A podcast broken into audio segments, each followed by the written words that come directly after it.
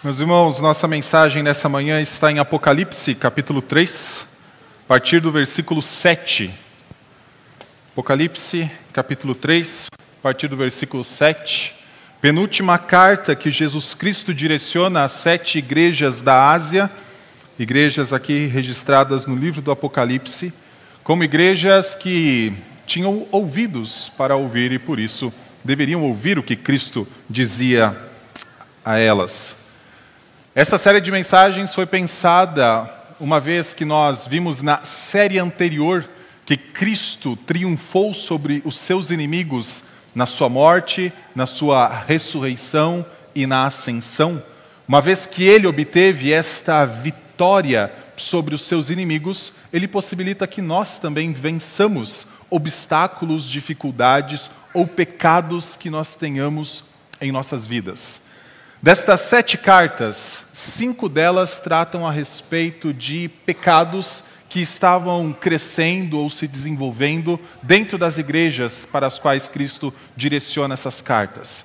Mas duas cartas não há nenhuma menção dos pecados. Certamente essas igrejas tinham em sua membresia pessoas que lutavam contra o pecado, mas não há uma menção explícita de uma reprovação de Cristo para elas. Uma das cartas, uma das igrejas, é a igreja de Esmirna, que nós vemos que o grande problema que Esmirna estava enfrentando era a perseguição. E a outra carta é a igreja de Filadélfia, cuja dificuldade eram as suas limitações. Por isso eu decidi chamar este sermão de Vitória com nossas limitações. Nós podemos vencer a falta de testemunho, nós podemos obter triunfo sobre a imoralidade, nós podemos triunfar sobre a, toda a perseguição que nos cerca, nós podemos triunfar sobre a apatia espiritual, como nós vimos na última mensagem, mas também nós podemos vencer com nossas limitações. E a razão disso é a obra de Cristo, como ele menciona nesta carta direcionada para a igreja de Filadélfia. Por isso, peço que você acompanhe a leitura dos versículos 7 até o 13. Ao anjo da igreja em Filadélfia, escreva: Estas coisas diz o santo, o verdadeiro, aquele que tem a chave de Davi, que abre e ninguém fechará, e que fecha e ninguém abrirá. Conheço as obras que você realiza. Eis que tenho posto diante de você uma porta aberta, a qual ninguém pode fechar. Sei que você tem pouca força, mas guardou a minha palavra e não negou o meu nome. Eis o que eu farei com alguns dos que são da sinagoga de Satanás, desses que se declaram judeus e não são, mas mentem. Eis que farei com que venham até você, prostrem-se aos seus pés e reconheçam que eu amo você. Você guardou a palavra da minha perseverança, por isso também eu o guardarei da hora da provação que há de vir sobre o mundo inteiro, para pôr à prova os que habitam sobre a terra. Venho sem demora. Conserve o que você tem, para que ninguém tome a sua coroa. Ao vencedor, farei que seja uma coluna no santuário do meu Deus, e dali jamais sairá. Gravarei sobre ele o nome do meu Deus, o nome da cidade do meu Deus, a nova Jerusalém que desce do céu, vinda da parte do meu Deus, e o meu novo nome. Quem tem ouvidos, ouça o que o Espírito diz às igrejas. Vamos orar? Senhor Deus, nós somos gratos, ó Pai, porque Tu nos resgataste, ó Deus, do império das trevas, nos fazendo parte, ó Deus, agora do reino dos céus.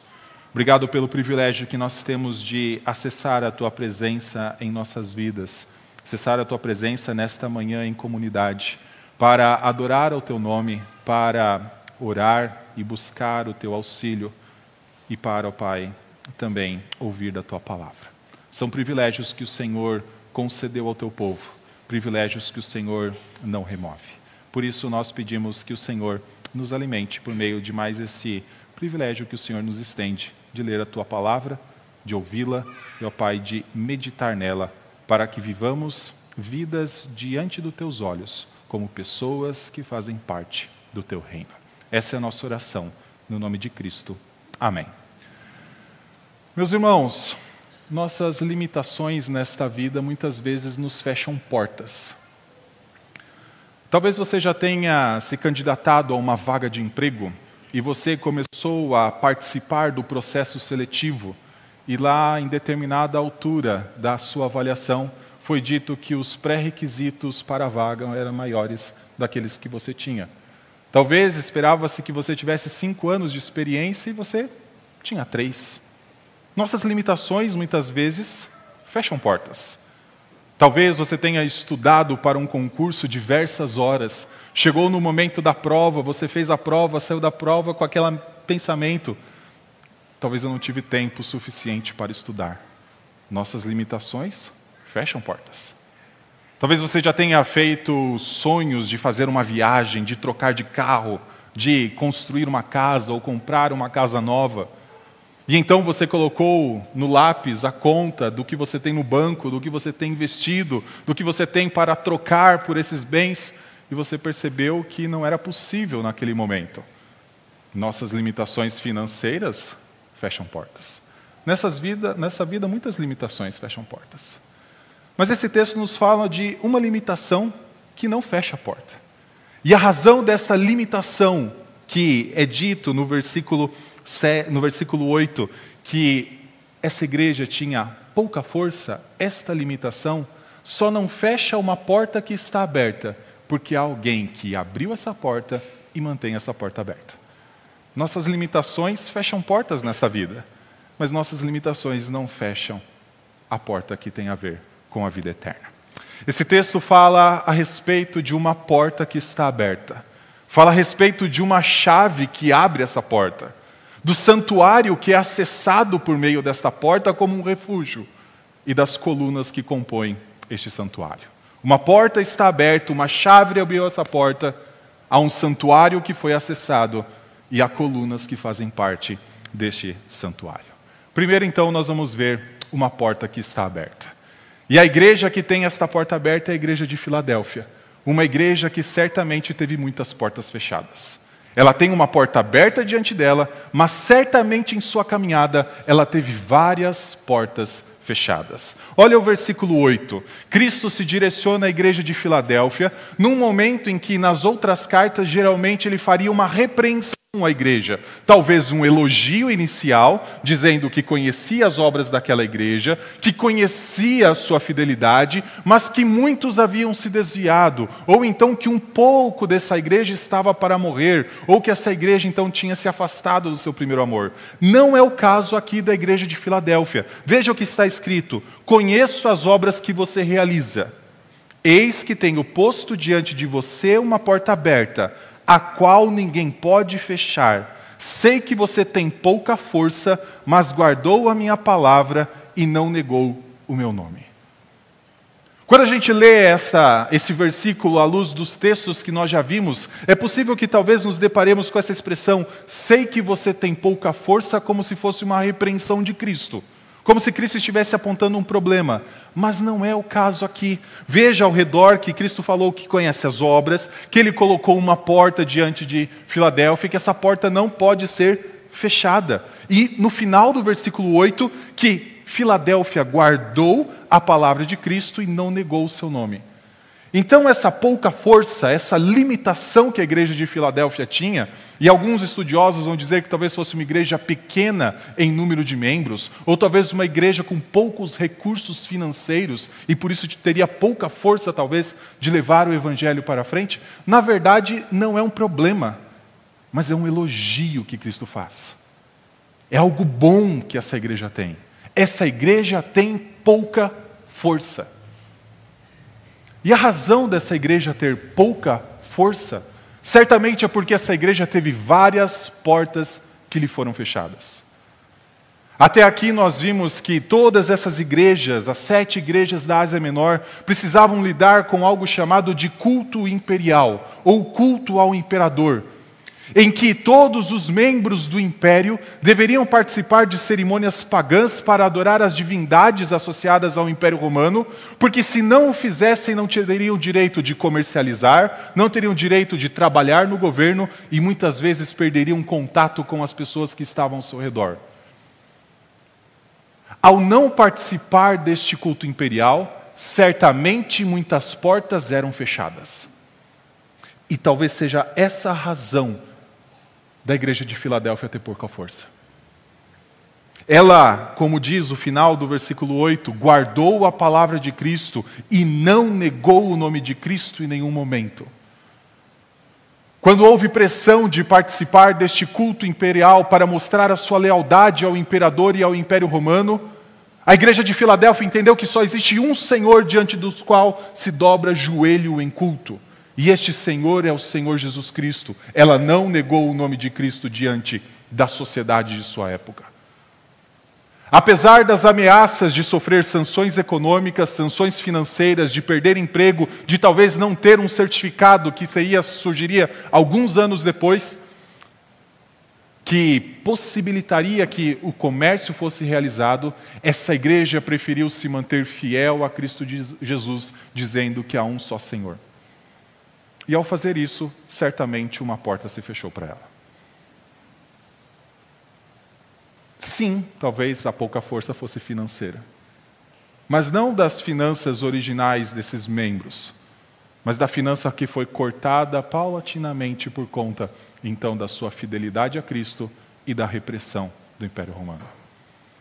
Uma igreja que Cristo diz tem uma porta aberta diante de você, mas uma igreja que sabe o que é ter uma porta fechada. Talvez exista outra porta que foi fechada, à luz do que nós temos no restante do texto. Boa parte dos membros da igreja de Filadélfia eram gentios, mas talvez alguns deles eram judeus de origem. Essa cidade era uma cidade ah, nova, uma cidade que foi construída cerca de 100 anos antes da carta ser escrita. Não era uma cidade antiga como as grandes cidades do Império Romano.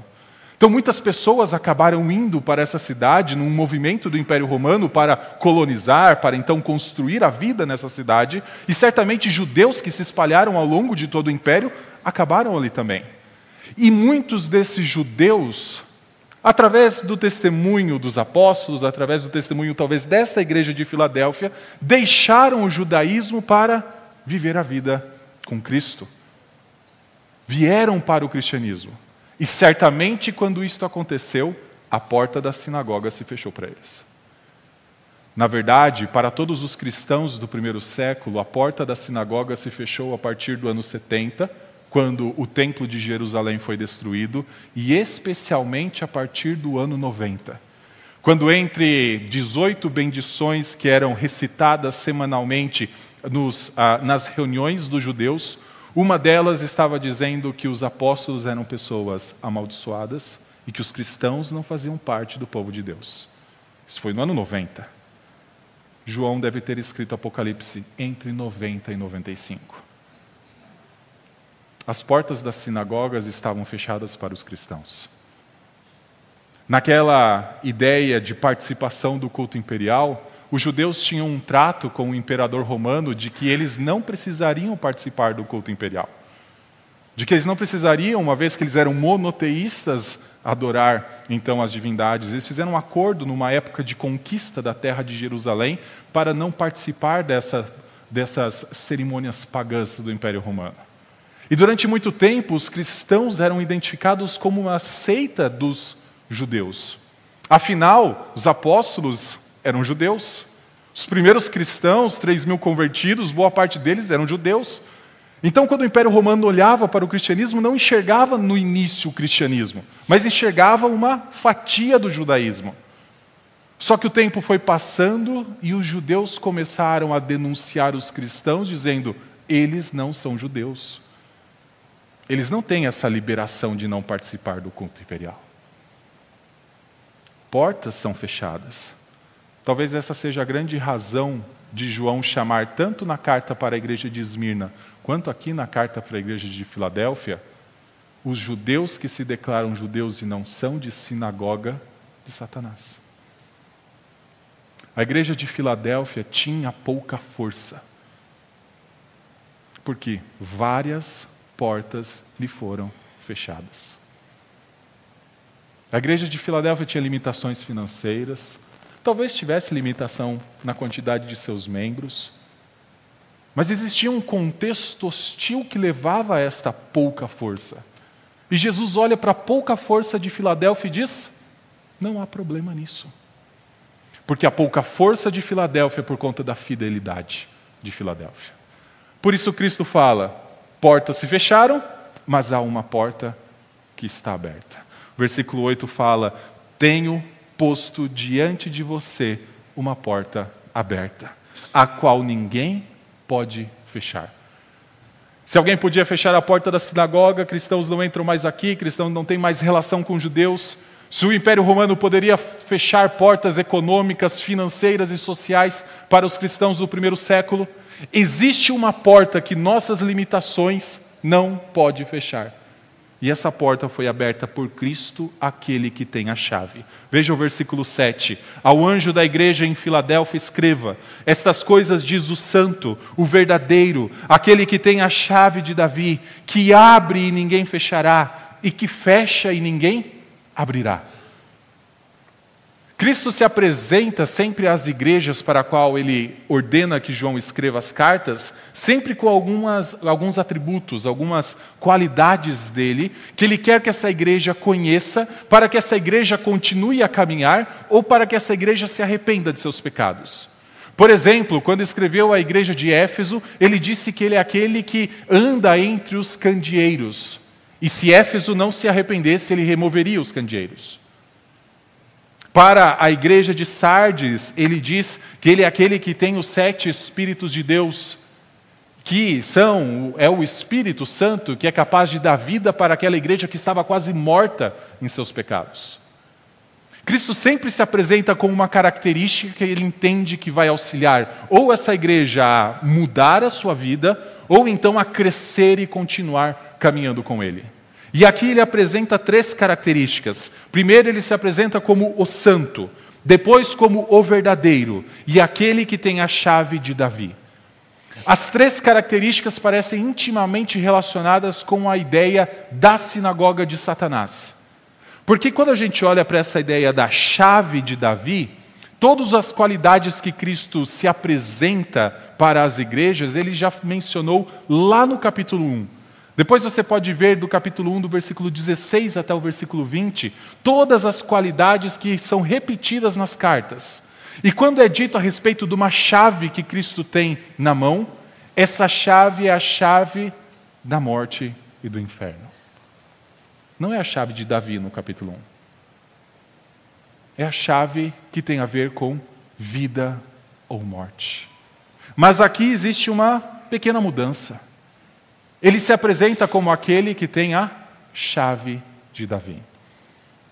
E a razão disso é porque aqueles que fecharam a porta para os cristãos de Filadélfia, que se declaravam judeus, mas não eram porque mentiam, que são chamados de sinagoga de Satanás, durante muito tempo entenderam que eles eram o povo santo e separado por Deus. E Deus fala isso, que separou o povo de Israel para um relacionamento com Ele. E que eles teriam um único relacionamento verdadeiro com Deus, que os gentios não fariam parte. E que sim, eles eram a entrada para o reino dos céus ou não. De certa forma, eles eram aqueles que têm a chave. Quando Jesus fala, eu sou aquele que tem a chave de Davi, ele está aceitando um texto que está em Isaías, capítulo 22, que um personagem chamado Eliakim, que era mordomo da casa de Ezequias, tinha a chave da casa de Ezequias.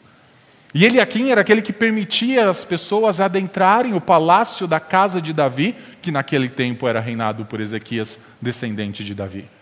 Ele era aquele que tinha a chave. Só que é com ele aqui que tem um grande problema na história de Israel, na história de Judá. É ele que um dia abriu a casa de Davi e o templo de Deus para que os oficiais da Babilônia entrassem. E os oficiais da Babilônia que estavam protegendo ou querendo fazer uma aliança com Judá, olharam para os tesouros dentro da casa de Davi, olharam para os tesouros na casa do Senhor, contaram ao imperador babilônico. E anos depois, a Babilônia invadiu Judá com estes interesses nessas riquezas. Aqui está aquele que sim é o santo, completamente separado para um relacionamento com Deus. Aquele cuja vida é completamente dedicada ao relacionamento com Deus. Não existe coisa alguma desta terra que atraia os olhos de Cristo para que ele abandone a fidelidade que ele tem a Deus. Aqui está o verdadeiro. Aqui está aquele que sim tem acesso à chave ao reino dos céus. E ele está dizendo para a igreja de Filadélfia: portas foram fechadas, mas há uma porta que está aberta e essa porta não fecha. Uma porta que tem uma chave, essa chave abre e ninguém pode fechar. Mas que porta é essa? Os estudiosos se dividem em dois grupos, basicamente, para tentar entender o que seria essa porta aberta diante da igreja de Filadélfia.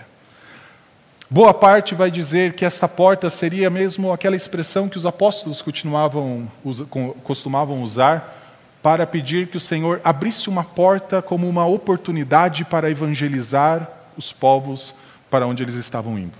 Então, Paulo, em vários momentos, pedia ao Senhor que abrisse uma porta para falar aos gentios. Então, seria uma porta que era aberta como uma oportunidade de evangelização a pessoas que ainda não conheciam a Cristo.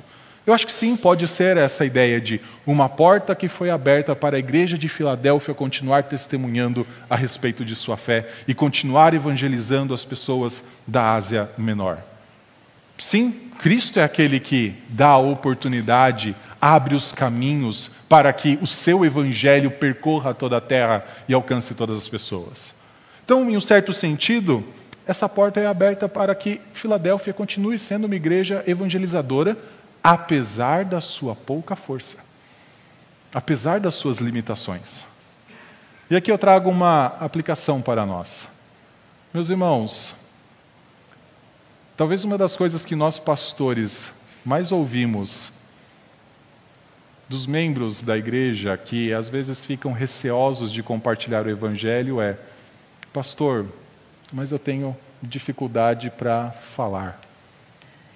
O pastor, eu tenho pouco conhecimento teológico. Eu estou chegando há algum tempo na igreja ainda não me sinto à vontade, não me sinto preparado, não me sinto capacitado para compartilhar o Evangelho.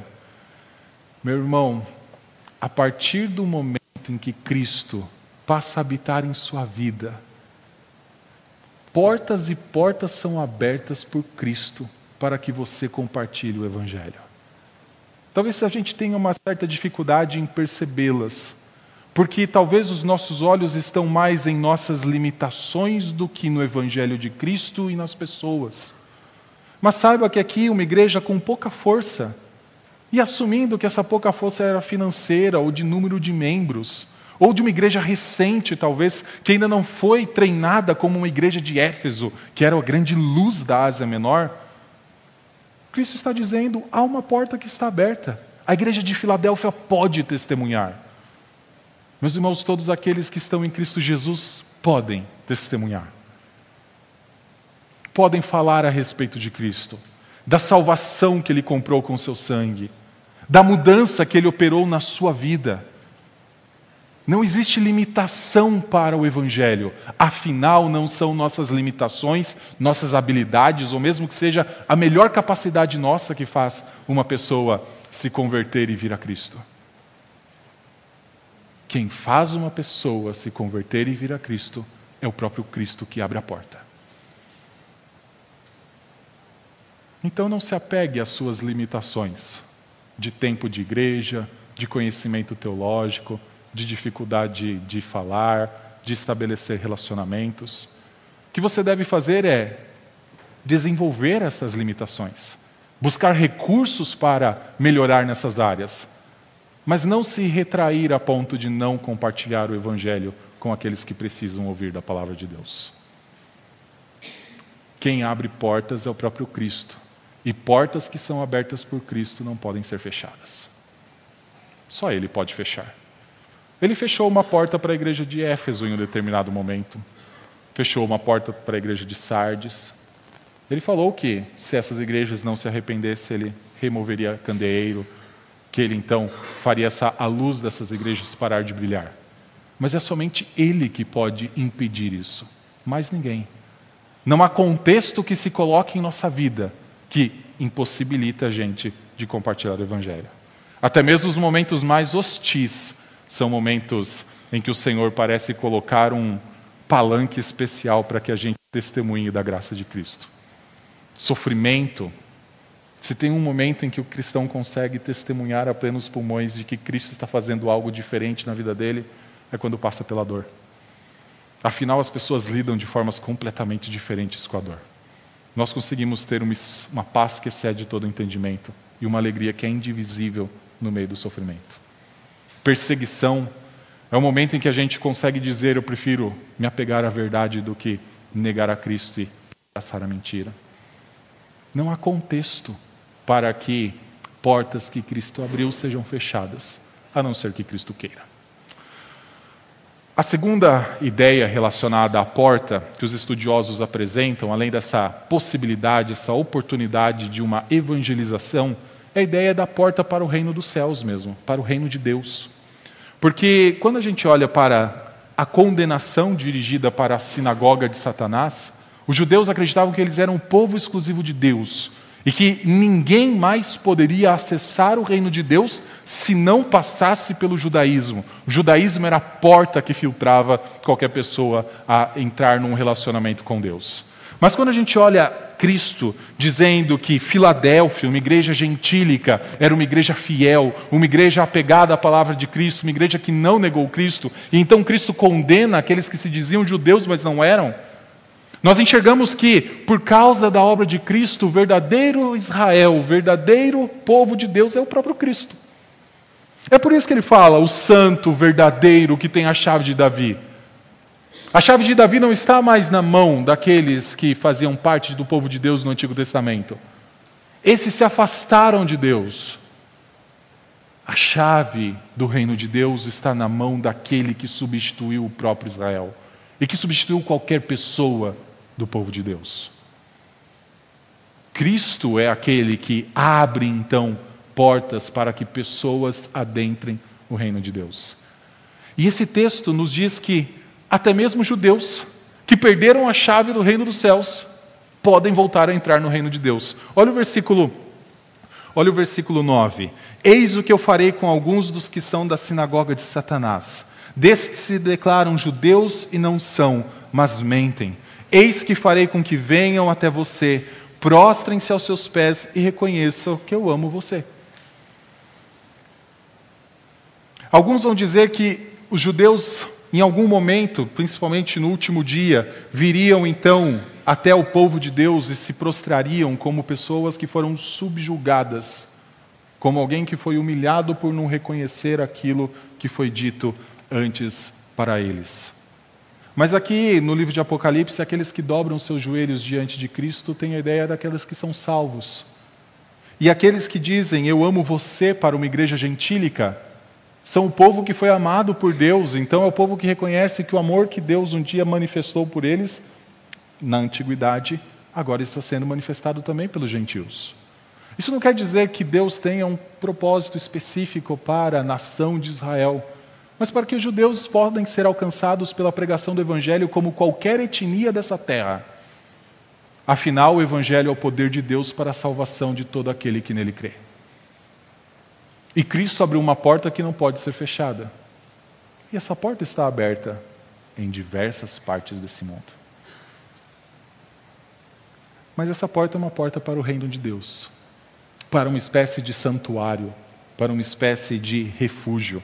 Porque no versículo 11, versículo 10 ah, em diante, nós temos: Você guardou a palavra da minha perseverança Cristo se dirigindo à igreja de Filadélfia, por isso também eu guardarei da hora da provação, que há de vir sobre o mundo inteiro, para pôr à prova os que habitam sobre a terra. Venho sem demora, conserve o que você tem, para que ninguém tome a sua coroa. Filadélfia tinha diante dela uma porta aberta, como a porta que um dia Cristo abriu e que dividia simbolicamente o santo lugar do Santo dos Santos. Um dia, na crucificação de Cristo, uma porta que era revestida por um véu foi rasgada. E ninguém mais que crê em Cristo Jesus é impedido de adentrar aquilo que está além da porta, além do véu. Versículo 13, que encerra este texto, fala de um santuário. O povo de Deus pode acessar um santuário espiritual todos os dias. Não existe mais porta fechada. Não existe mais local restrito à presença de Deus. Mas cada instante de nossas vidas estão diante dos olhos de Deus e cada instante das nossas vidas pode ser utilizado como um acesso, como uma porta para que nós nos aproximemos de Deus por meio da Sua palavra, por meio da oração, por meio da comunhão. Meus irmãos, não há mais impossibilidade para o povo de Deus recorrer ao socorro do seu Senhor. Santuários, naquela época, não eram apenas lugares de adoração, muitos deles eram lugares de refúgio. O próprio templo do Antigo Testamento, em vários momentos, foi utilizado como lugar de refúgio, às vezes, infelizmente, até para os inimigos de Deus.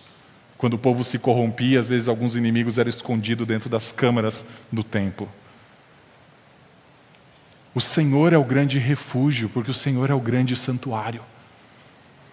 O Senhor é aquele que possibilita que nós passemos, como o texto fala, né, por horas, até a hora da provação, até a hora mais intensa, e diferente daqueles que vivem sem Cristo, passemos por essa hora de forma segura. Nossas limitações físicas, financeiras, intelectuais, do nosso trabalho, talvez não consigam nos prover aquilo que necessitamos para cada instante, cada contexto da nossa vida. Mas se tem algo que Cristo fornece, é um acesso a Deus que nos garante uma segurança eterna. Por isso, essa porta aberta para um santuário, que foi aberta pela chave do próprio Cristo e que ninguém mais pode fechar na vida de um crente, deve ser utilizada constantemente por nós. Deixar de adentrar por esta porta é perder um privilégio gigantesco. É você abrir mão do acesso mais nobre que existe nessa terra. Aqueles que trabalham em empresas que têm diversos escalões de funcionários sabe que o seu crachá vai até um determinado lugar dentro da empresa. Você consegue acessar uma porta aqui, sua senha abre uma pasta no servidor ali, mas você sabe que tem alguém com uma senha que abre pastas maiores, com conteúdos mais importantes. Você sabe que tem crachás que acessam andares que o seu não acessa. Meu irmão, a porta que foi aberta diante do povo de Deus é o lugar mais precioso que você pode entrar. Não existe nada, local algum, acesso algum, circunstância alguma, melhor do que você acessar a presença de Deus. Para, então, crescer, continuar mantendo né, o que Cristo fala, para que a Filadélfia, no versículo 11, conservasse o que já tinha, ou para buscar refúgio contra os inimigos que muitas vezes fecham portas diante de nós. Não existe nada melhor do que acessar a presença de Deus. Esse acesso, então, é este santuário. Mas existe um santuário maior. Existe um santuário que nós esperamos ainda, que é o santuário eterno. Esse santuário ele é espiritual, ele já tem acessos maravilhosos. Mas um dia nós veremos Cristo como ele é e seremos como ele é. Versículo 12: Ao vencedor farei com que seja uma coluna no santuário do meu Deus, e dali jamais sairá Gravarei sobre ele o nome do meu Deus, o nome da cidade do meu Deus, a nova Jerusalém que desce do céu, vinda da parte do meu Deus, e o meu novo nome. Quem tem ouvidos, ouça o que o Espírito diz às igrejas. Meus irmãos, se já é razão suficiente nós termos acesso a Deus, continuarmos crescendo, continuarmos então mantendo o apego à palavra de Deus, não negar o nome de Cristo perante o mundo, se já é suficiente para isso, Cristo vem, como ele faz em todas as cartas, e coloca promessas sobre isso ainda. Há mais ainda para você experimentar. Ao vencedor, que tem sido o termo utilizado para cada uma destas mensagens, ao vencedor, Cristo fará desta pessoa uma coluna no santuário de Deus. Existe uma porta existe uma chave que abre para um santuário, e neste santuário existem colunas. Hoje, durante o batismo do Levi, quis ler esse texto do Salmo 144, que é a expectativa que nós colocamos sobre os nossos filhos de que eles sejam plantas viçosas e colunas num grande palácio. A expectativa de todo o povo de Deus é fazer parte deste grande santuário que é eterno. Quando olha para esta coluna, sobre ela é colocado o nome de Deus, é colocado o nome da Nova Jerusalém, é colocado o novo nome de Cristo. Porque cada pessoa vai integrar, que crê em Cristo, vai integrar um santuário que não será mais feito por mãos humanas, mas um santuário que é eterno e feito pelo próprio Deus. Um santuário que foi morto numa cruz, foi esmagado numa cruz pelo próprio Deus. Seu corpo derramou sangue, mas que ao terceiro dia foi ressuscitado dentre os mortos. Para que eu e você o adorássemos em, adorássemos em espírito e em verdade, em todos os lugares dessa terra, aproveitando cada porta que o Senhor nos dá, e elas são diversas para adorarmos a Ele, para pregarmos a palavra dEle. Meus irmãos, nós já temos a possibilidade de desfrutar como alguém que vê algo ainda sentindo um gostinho apenas daquilo que vai desfrutar eternamente. Mas nós já temos oportunidade de ter esse gostinho constantemente em nossas vidas. Não percamos a oportunidade de acessar aquilo que Cristo abriu. Não desperdicemos a oportunidade de buscar a Deus a cada instante de nossas vidas. E não desperdicemos as oportunidades que Deus nos dá agora de testemunhar a respeito de Cristo Jesus e a respeito da maravilhosa obra que Ele fez em nosso lugar. Vamos orar? Senhor Deus, teu povo foi comprado pelo teu sangue, foi purificado para que não fizesse mais parte de um arraial no meio de um deserto, diante de obstáculos que muitas vezes poderiam ceifar a vida. Mas o teu povo foi feito coluna do teu santuário. Nós, ó Pai, acessamos o reino que é dos céus nós, ó Pai, deixamos o império que era das trevas e agora somos parte do reino do Filho do Teu amor.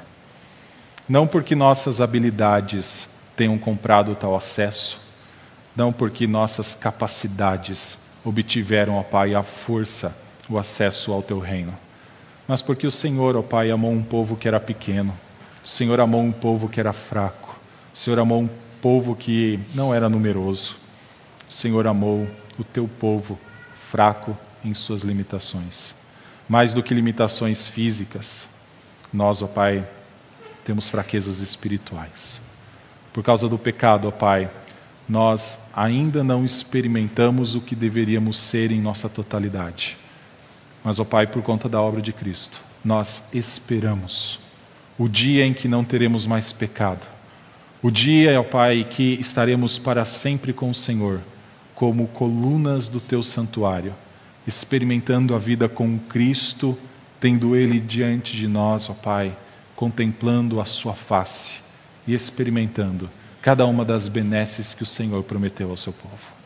Por isso, a nossa oração é: ajuda-nos, ó Pai, a manter aquilo que nós já temos, a manter, ó Pai, a vida espiritual como ela caminha e quando ela demonstra ser vivida para a Sua glória. E ajuda-nos, ó Pai, a nos arrepender de todos os momentos que, ao invés de vivermos como o Senhor requer, preferimos viver como o mundo espera que vivamos. Ó Deus, e que recuperados de nossas falhas, pela graça de Jesus Cristo, vivamos vidas dignas diante dos olhos dele. É no nome dele que oramos. Amém.